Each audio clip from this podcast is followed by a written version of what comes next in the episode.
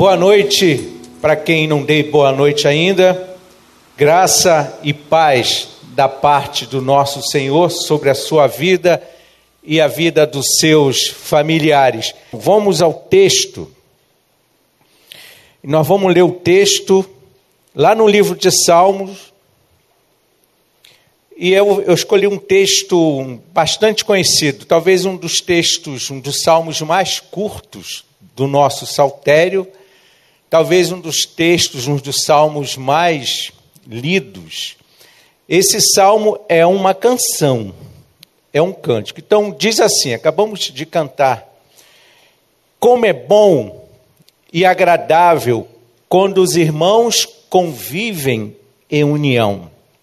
Como é bom e agradável quando os irmãos convivem em união. Uma tradução melhor seria assim: vede como é bom, como é agradável habitar todos juntos como irmãos. Vede como é bom, como é agradável habitar todos juntos, vírgula, como irmãos.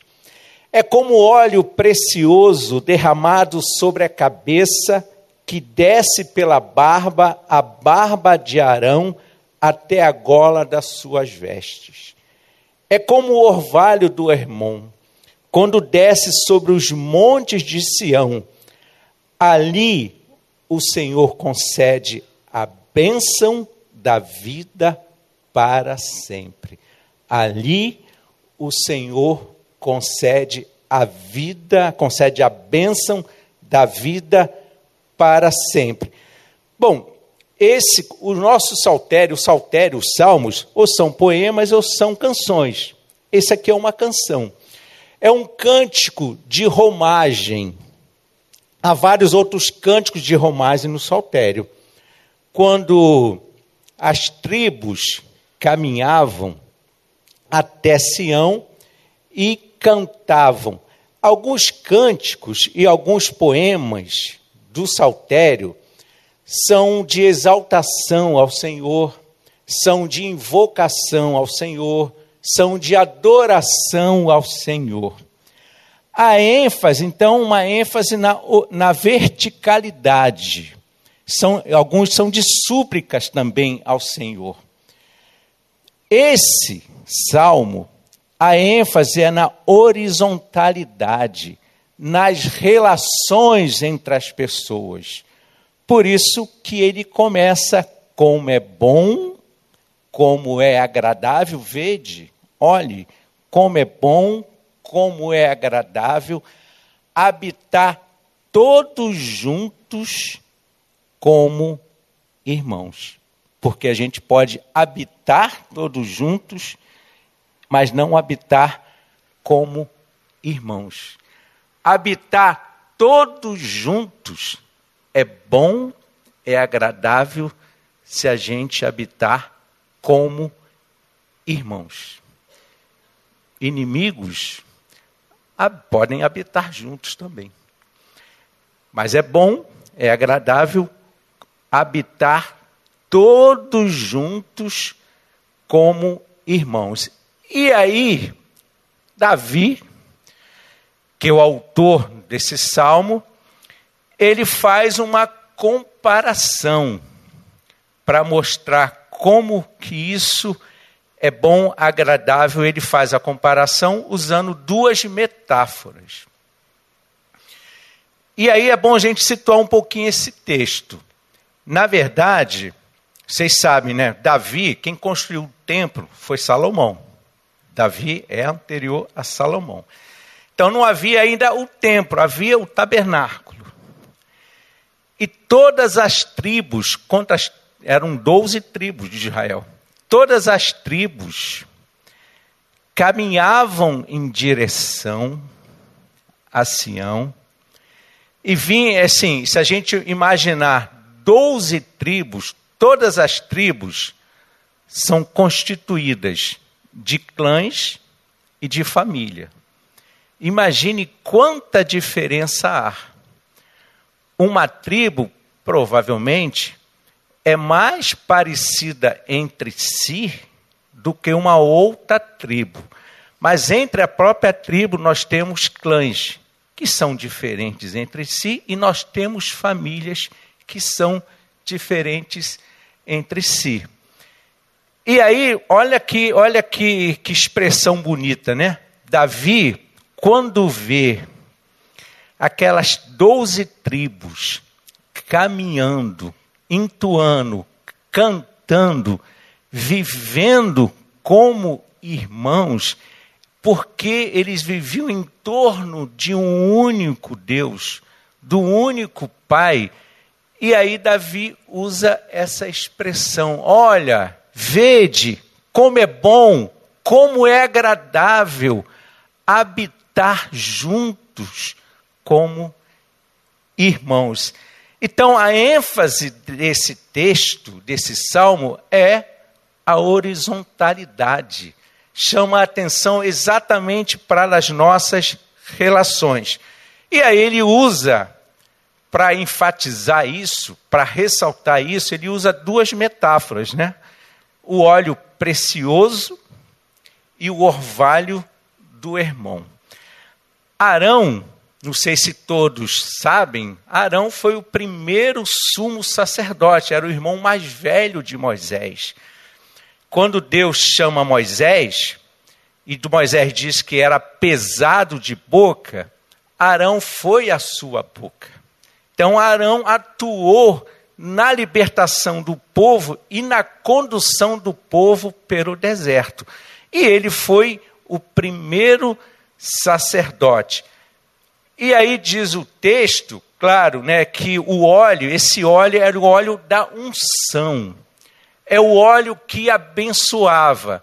E aí todos os sacerdotes, para poder exercer o seu ofício de sacerdote, eles tinham que ser, eh, eles tinham que ser o, o, o óleo tinha que ser colocado sobre a sua cabeça. E aí diz o texto, né? Essa união, viver como irmãos, é bom, é agradável, como o, como o óleo precioso, o óleo da unção, que é derramado sobre a cabeça, e da cabeça escorre para a barba, e da barba para as suas, para as suas golas, e das golas para as suas vestes. A roupa sacerdotal de Arão possuía tinham duas pedras de ônix. Em cada delas tinha gravado o nome das doze tribos de Israel. Então, esse óleo, simbolicamente, era um óleo que abençoava Arão, mas abençoava também aquelas doze tribos representadas sobre aquelas duas pedras de ônix. A outra metáfora é o orvalho do Hermon. O Hermon é uma montanha com uma altitude de mais ou menos 2.300 metros, que fica coberta de neve. E dista de Sião mais ou menos cerca de 300 quilômetros a distância do Hermon até Sião. São dois extremos. Enquanto o Hermon, por conta do seu cume está coberta, coberto de neve, quando essa neve derrete, ela proporciona um orvalho que vai caindo e vai fecundando toda aquela região que mais para o sul é uma região desértica. E ela vai produzindo flores, frutos, inclusive vinhas de qualidade. Olha, e aí e também vai engrossando o Rio Jordão. Então o Rio Jordão, ele vai do Hermon até Sião, fazendo com que toda a região que até então é desértica, ela passa a receber através desse orvalho bênção isso vai sendo frutificado, flores e frutos vão sendo produzidos em abundância. E aí, se a gente usar mais fundo ainda a metáfora, a gente pensa nas duas expressões, como ele fala, né? O orvalho e o óleo. Tanto o óleo como o orvalho desce. E na descida vai abençoando aqueles que são banhados por sua bênção. E aí a gente pode tirar uma lição daqui para a gente. Em alguns momentos, talvez seja necessário a gente descer dos nossos pedestais, descer dos nossos egoísmos, descer das nossas arrogâncias, para ir ao encontro de alguém e abençoar alguém. Quando a gente desce, a gente pode abençoar alguém. Uma atitude arrogante não leva a nada, mas a descida, sim. Então, usando as duas metáforas, a gente pode dizer que em alguns momentos será necessário que a gente desça da nossa supremacia, da nossa arrogância, do nosso ensimesmento e do, nossa, do nosso egoísmo para abençoar aqueles que estão, talvez, considerados por nós no nível mais baixo. Bonhoeffer, que era um pastor luterano que foi preso, depois acabou morto, poucos dias, se eu não me engano, acho que um dia antes de terminar a Segunda Guerra, ele escreveu um livro chamado Vida em Comunhão. Nesse livro, Vida em Comunhão, ele diz assim: que a unidade cristã, ela não é um ideal, a unidade cristã que nós cantamos aqui não é o ideal, mas uma realidade divina. E ela é e o determinante para a nossa unidade, que ele chama de fraternidade, é aquilo que a pessoa é a partir de Cristo. Por que, que eu estou me referindo a essa frase de Bonhoeffer? Porque esse salmo necessariamente projeta a gente, leva para a gente para o Novo Testamento. E a gente não tem como não lembrar exatamente da oração que o Diego leu aqui no início da nossa celebração. Capítulo 17 de João. É uma oração do Senhor. É a única Oração, a gente sabe que o Senhor fez várias orações. Nos evangelhos sinóticos a gente tem relatos. Jesus se retira, em alguns momentos, próximo da sua crucificação, ele se retirou. Só que nessa oração, ele faz uma oração pelos seus discípulos. E a parte que o Diego diz, fala assim: Eu oro, Pai, não apenas por esses que estão aqui, mas por aqueles que crerão em mim através da mensagem deles. Somos nós. Jesus faz uma oração pelos seus discípulos de ontem e de hoje e de amanhã. A oração de Jesus é uma oração por nós. E ele fala assim: Pai Santo, protege-o em teu nome, o nome que me deste, para que sejam um, assim como somos um. Minha oração não é apenas por eles, rogo também por aqueles que crerão em mim por meio da mensagem deles, para que todos sejam um, Pai, como tu estás em mim e eu em ti. Que eles também estejam em nós, para que o mundo creia que tu me enviaste. Deles a glória que me deste, para que eles sejam um, assim como nós somos um. Eu neles e tu em mim, que eles sejam levados à plena unidade. É a unidade que abençoa, é a, é a unidade que faz a vida frutificar, é a unidade que faz relacionamentos fluírem.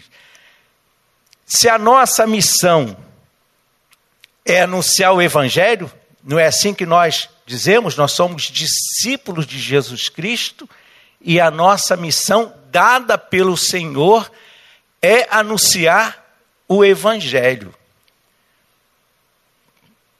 Anunciar Jesus Cristo, que está no Evangelho. Então, se a nossa missão é anunciar Cristo, o meio, o método para atingir esse fim é a unidade.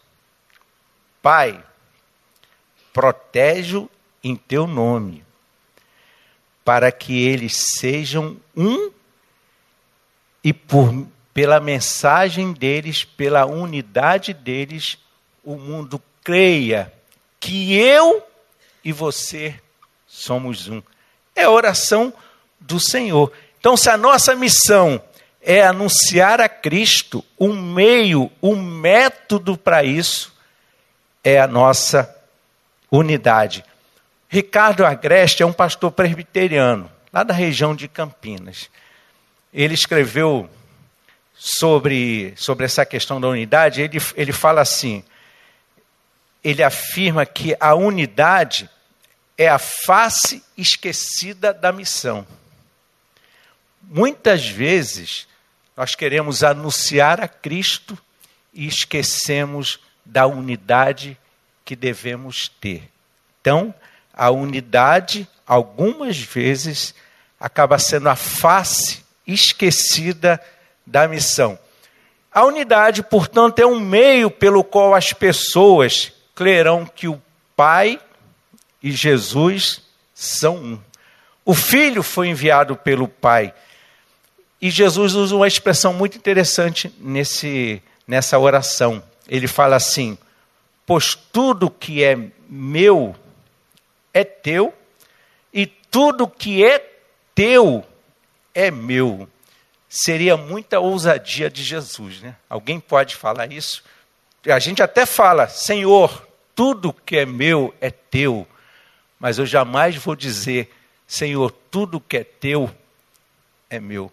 Mas Jesus falou. Você sabe por quê? Porque havia uma tradição rabínica que eles usavam uma expressão assim: tudo que é meu é teu, falando para o Senhor. E tudo que é teu, falando para o Senhor, é teu. E Jesus fala assim: tudo que é meu é teu, mas tudo que é teu é meu. Porque eles, ele e o Pai eram um. Isso é unidade, isso é abençoar. E essa unidade é que leva as pessoas a crerem no nome do Filho e a glorificá-lo. E é isso que a gente deve anunciar, anunciar a Cristo através das nossas unidades. É claro, né, irmãos, quando Jesus fala e ora por isso, ele está falando de unidade, ele não está falando de uniformidade. Ele não quer que ninguém use uniformes. Quando eu digo uniforme, que ninguém tenha a mesma preferência pela cor, o mesmo estilo de vida. Não é isso que ele está falando. Até porque, se fosse isso, seria contrário ao que o próprio Espírito Santo de Deus faz. Distribui dons, uma variedade de dons é a multiforme graça de Deus, distribuindo variedade de dons e talentos. Todos nós temos dons e talentos diferentes uns dos outros para a edificação do próprio corpo de Cristo para a própria edificação da igreja. Então, claro que ele não está falando de uniformidade. Se a gente utilizar outros textos da Bíblia, a gente vai entender isso claramente. Quem que não lembra aqui da Torre de Babel? A intenção daqueles homens de construir uma torre e se eles, eles encastelarem nessa torre e de lá, de uma certa forma, quem sabe impor ou tomar decisões para que todos, e naquela época todos, tinham uma só língua. O que, que o Senhor faz? Olha só, de novo, o Senhor desce e confunde e dispersa todas aquelas pessoas. E aí, a partir daí, cada um passa a ter uma língua diferente. Por quê? Uma linguagem única é uma forma totalitária de ser. E totalitário impõe várias questões aos outros. Impõe coisas que eu acho importante para que as outras pessoas. Então, o Senhor desceu e confundiu a língua de todos. E no Novo Testamento a gente tem um contrário. No nascimento da igreja, a gente tem pessoas de todas as regiões que vão na festa e aí eles conseguem entender o que Pedro falava, cada um na sua língua. Não é necessário que a gente tenha as mesmas preferências, as me a mesma linguagem para entender e para e compreender que nós somos um, apesar das nossas diferenças, apesar das nossas diversidades. Por isso que é importante a gente entender isso. E lá no livro de Apocalipse, no livro de Apocalipse, diz assim: uma grande multidão inumerável de todas as raças, tribos, povos e línguas que estavam diante do cordeiro e clamavam, cada um com o seu costume, com a sua língua. A salvação pertence ao nosso Deus, que se assenta no trono e ao cordeiro. Portanto, unidade não é uniformidade. Não há outro evangelho senão aquele que espera de nós a vivência da unidade para que o mundo creia. E aí, eu pontuei aqui seis pontos de que modo essa unidade é perseguida. Primeiro ponto, não necessariamente nessa ordem, na harmonia. O que, que é harmonia? Ajustamento, encaixe, como numa melodia. Eu não sou músico, nós temos aqui os músicos aqui, mas nós sabemos que temos várias notas musicais, inclusive aquele sambinha de uma nota só. O próprio autor diz assim: esse sambinha de uma nota só, mas logo atrás vem outras notas. harmonia então, notas musicais, elas são diferentes, mas elas juntas, elas formam uma harmonia. Não é isso, meus músicos? Não sei, depois você me corrige se eu estiver errado ou não. Então é isso. A harmonia, e assim, do ponto de vista, digamos, da arquitetura, da arte, também é isso. É o ajustamento, é o encaixe. Conviver em união não é estar apenas reunido, mas habitar, viver em harmonia. Um filósofo da antiguidade disse lá, Pitágoras, que o universo é uma harmonia, sabe de quê? De contrários. Pitágoras disse que o universo é uma harmonia de contrários e não de iguais.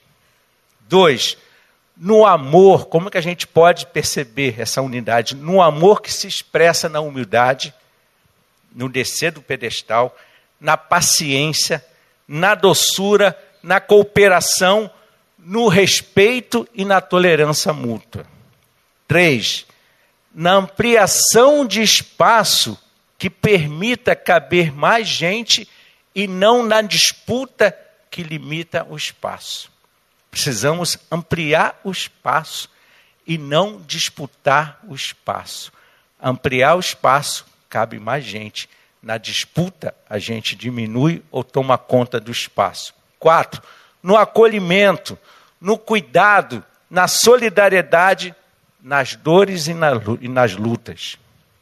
Cinco, esses dois últimos pontos aqui eu tirei exatamente do que Paulo fala, lá em Efésios, quando ele fala assim: Eu, prisioneiro do Senhor, rogo-vos, no esforço para conservar a unidade do Espírito pelo vínculo da paz, na consciência que, apesar das nossas diferenças, fomos todos nós chamados para andar no mesmo caminho, para seguir na mesma direção que é a direção do Senhor, nós temos um só Senhor, uma só fé, um só batismo.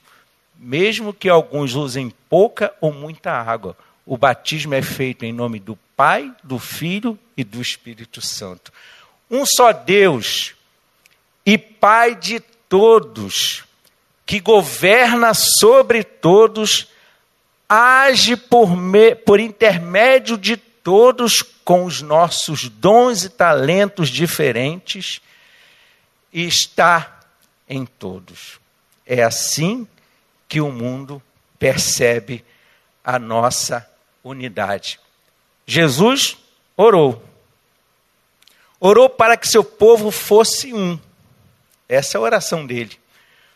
O nosso trabalho qual é o nosso trabalho?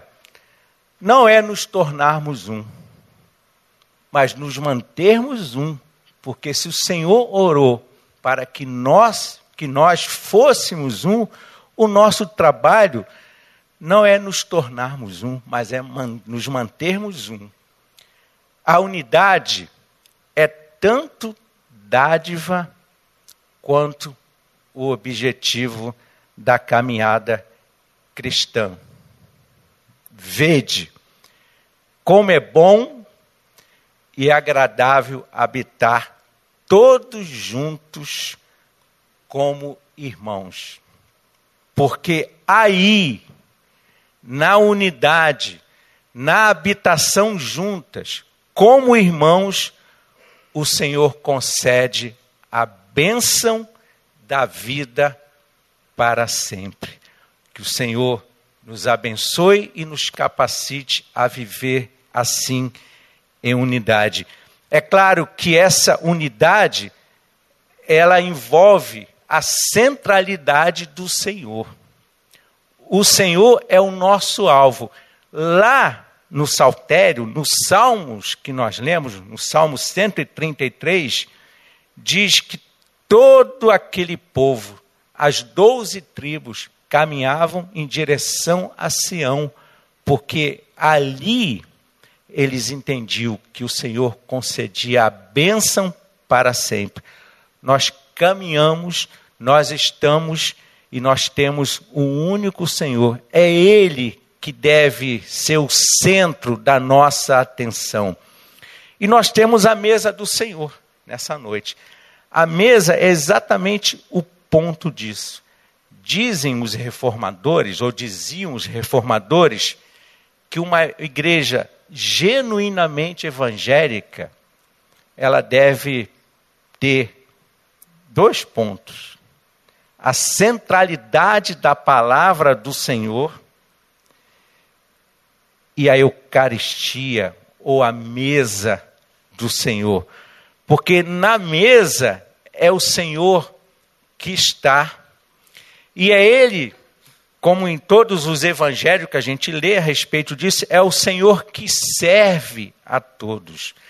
E diante da mesa ele reuniu pessoas diferentes.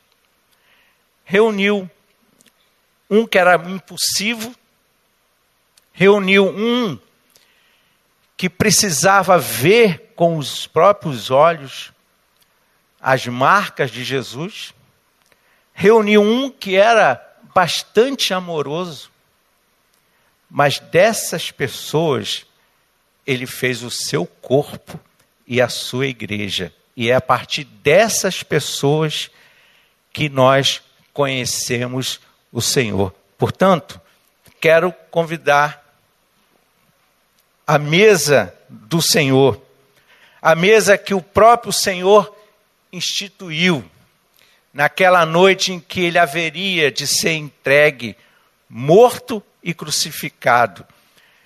Jesus pegou o pão, deu graças e falou: Este é o meu corpo. E pediu que fizéssemos, repetíssemos isso todas as vezes que o fizéssemos em sua memória, lembrássemos disso. Da mesma forma, ele pegou o cálice e disse: Esse é o cálice da nova aliança é o meu sangue derramado em favor de muitos, em favor da nossa unidade. Então, nesse momento, nós vamos participar da ceia. Não sei se todos pegaram o cálice. Quem não pegou, de repente, um diácono poderá. Alguém tá, tá, não pegou? Todos pegaram? Então, nós vamos fazer uma oração. Te convido a você a inclinar o seu coração diante do Senhor e ore ao Senhor nesse momento. Coloque diante do Senhor a sua vida, coloque diante do Senhor o pão e o cálice que está em suas mãos. Diga para o Senhor, agradeça ao Senhor o sacrifício que o Senhor fez por você.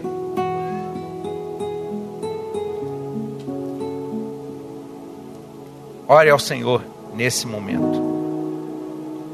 Nesse momento, ó Pai, que nós estamos aqui em comunhão, comunhão contigo e comunhão uns com os outros.